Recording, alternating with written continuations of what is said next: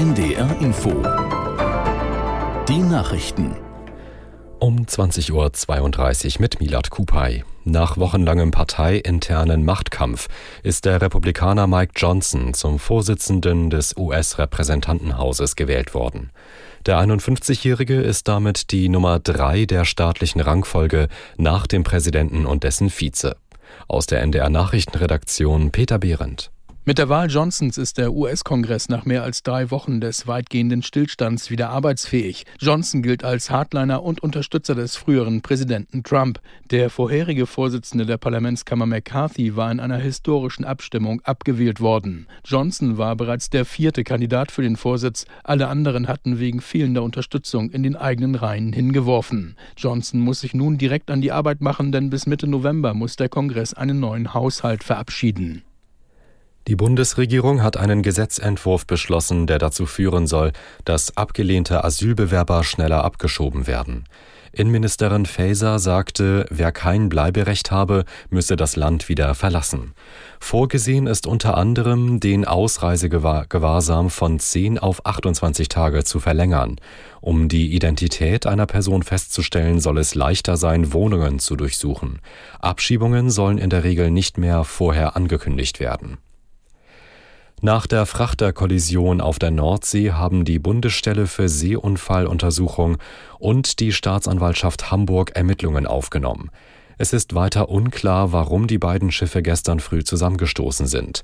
Das Havariekommando hat heute mitgeteilt, dass es keine Hoffnung mehr für die vier vermissten Seeleute gibt und dass der Frachter bislang nur wenig Treibstoff verloren hat. Aus Oldenburg Jörn Pietschke. Bisher seien etwa 90 Liter Schiffsdiesel in Tischtennisball großen Blasen an der Oberfläche aufgetaucht, hätten sich im Seegang dann aber mehr oder weniger aufgelöst. Eine Ölunfallbekämpfung ist anders als bei schwerem Öl bei Schiffsdiesel nicht möglich. Die gute Nachricht zum Schluss, Aufnahmen von Tauchrobotern zeigen auch, das Wrack ist nicht auseinandergebrochen, liegt in einem Stück in 30 Metern Tiefe auf dem Grund der Nordsee. In Iran sind gegen zwölf Schauspielerinnen Verbo Berufsverbote verhängt worden, weil sie ohne das bei öffentlichen Auftritten vorgeschriebene Kopftuch aufgetreten sind. Diejenigen, die das Recht nicht achteten, dürften nicht arbeiten, erklärte der zuständige Minister der iranischen Regierung. Unter den betroffenen Schauspielerinnen ist laut Medienberichten auch Taraneh Ali-Dusti, die zu den bekanntesten noch in Iran lebenden Darstellerinnen zählt. Das Wetter in Norddeutschland nachts bewölkt, mit Schwerpunkt in Niedersachsen auch regnerisch, sonst häufiger trocken bei 11 bis 7 Grad. Morgen überwiegend stark bewölkt, gebietsweise schauerartiger Regen bei 10 bis 13 Grad. Die weiteren Aussichten Freitag zeitweise Regen 10 bis 14 und am Samstag im Norden verregnet im Süden Aufheiterung bei 11 bis 14 Grad. Das waren die Nachrichten. NDR Info Hintergrund. Tortilla, Serrano oder Paella, das verbinden wohl viele mit Spanien. Weniger bekannt ist, in manchen Regionen Spaniens wird auch der Speisepilz schwarzer Trüffel angebaut, aber der wird hauptsächlich ins Ausland exportiert. Jetzt kommt der Pilz aber langsam auch in der spanischen Küche an. Reinhard Spiegelhauer aus dem ARD-Studio Madrid hat sich für uns auf Trüffelsuche begeben und hatte dabei natürlich tierische Unterstützung.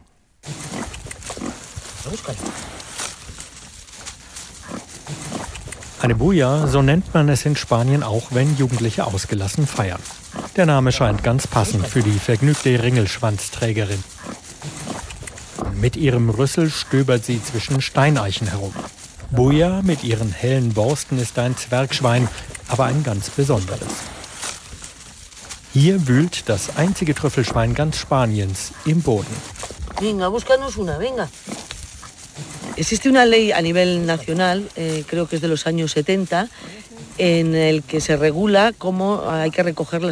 es gibt ein Gesetz aus den 70er Jahren, in dem steht, wie Trüffel gesammelt werden dürfen.